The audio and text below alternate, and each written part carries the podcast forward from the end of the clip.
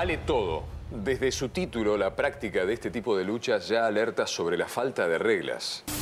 Tenía 30 años y practicaba el vale todo, una violenta práctica en la que se combinan todas las artes marciales y también el boxeo.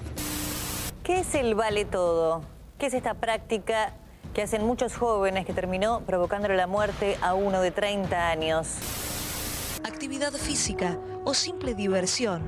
El MMA o las artes marciales mixtas eran uno de los hobbies de Franco. Pero ¿hasta qué punto el también llamado vale todo hacía valer todo? Las artes marciales mixtas, desde sus inicios, erróneamente fueron concebidas como un deporte de extremo peligro, en el que fácilmente podría morir cualquier peleador, pero la realidad es otra. Las MMA ni siquiera están en el ranking de los deportes con mayor índice de mortalidad. Para los que no las conocen, las artes marciales mixtas son una combinación de todos los deportes de combate. Grappling, jiu-jitsu, karate, kickboxing, boxeo, muay thai, taekwondo, judo, hapkido, lucha libre, lucha grecorromana, jiu-jitsu brasileño, wushu, sanda, sambo, son algunas de las artes marciales que componen las MMA. En sus principios, los medios de comunicación llamaron vale todo a las MMA. Nombre que daba a entender que no contaban con reglas, por ende se prestaba para una mala interpretación de los consumidores del deporte. Si bien es cierto que los combates son con frecuencia extremadamente sangrientos, generalmente esto se debe a contusiones en la nariz o cortes que pueden ser producidos por golpes con los codos y que claramente están permitidos. Esto puede ser muy impactante visualmente si no se conoce mucho de esta actividad, ya que puede afectar a la sensibilidad.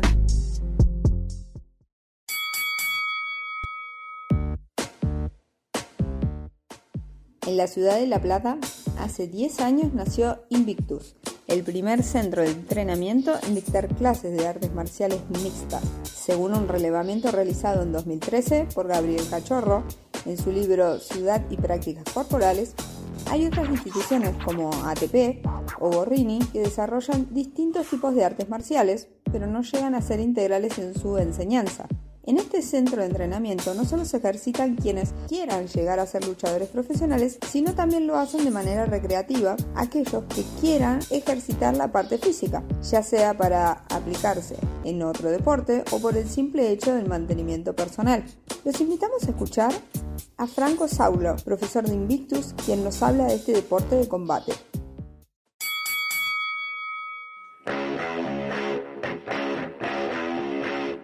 Bueno, mi nombre es Franco Saulio, soy peleador de acá de la Academia Invictus de La Plata, de MMA. Bueno, las MMA es el deporte de contacto con más auge en el último tiempo. Viene de sus siglas en inglés, Mixed Martial Art, que sería artes marciales mixtas. Combinan todos los deportes de combate, tanto de la parte de striker, sea boxeo, muay thai, kickboxing, como la parte de grappling, que es la lucha grecorromana, olímpica, el jiu-jitsu brasileño, judo. Bueno, es un conjunto de todas eh, en una sola disciplina.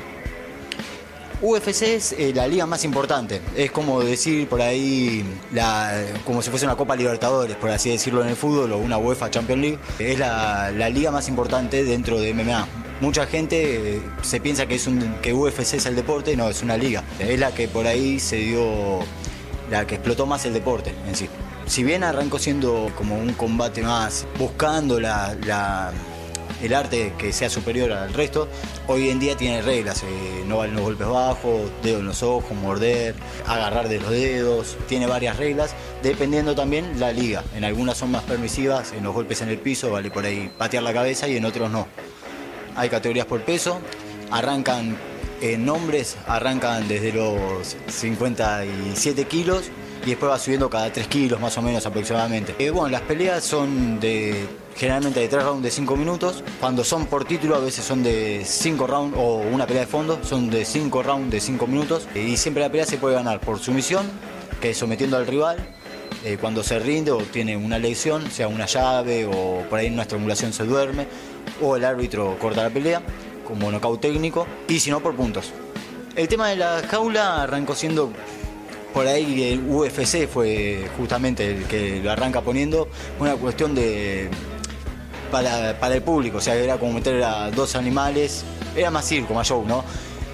pero eh, a lo largo de que se fueron combinando la disciplina y todos, como es una zona en la parte del combate, se empezó a utilizar también la jaula en la lucha. Hoy también se entrena la parte de reja, por ejemplo, cuando estás contra la reja eh, se entrena la manera de salir, la manera de atacar, la manera de llevar al rival contra la reja y retenerlo apoyado contra ahí.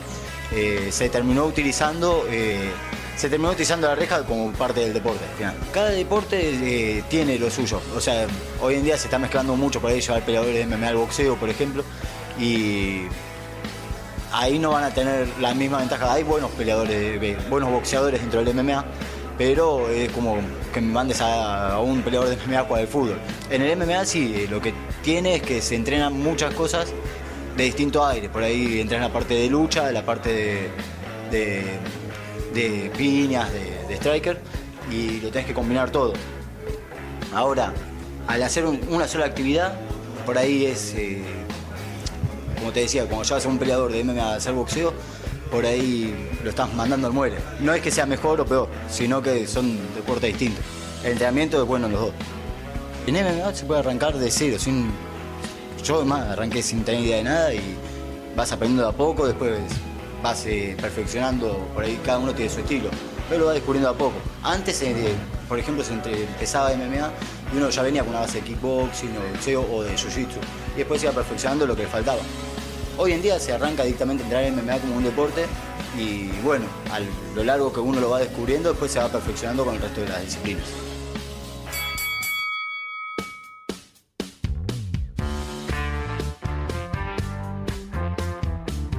Este es el panorama actual de las artes marciales mixtas y nuestra ciudad no es ajena a ella. A partir de esto demostramos que este deporte, lejos de ser sangriento, sin reglas y que solo lo realizan personas que son violentas, nada más lejano de la realidad, nuestro entrevistado nos muestra que es no solo un deporte para aficionados o profesionales de la disciplina, sino también para el público en general donde cualquiera lo puede realizar. Es así que hoy el MMA argentino tiene una posibilidad más dentro del abanico de deportes y espectáculos. Este trabajo fue realizado para el taller de producción de contenidos y narrativas sonoras y radiales, Comisión 1, Grupo 9, conformados por Franco Liscano, producción y edición, y en voces Ana Lescano, Silvina Ledesma y Natalia Lescano.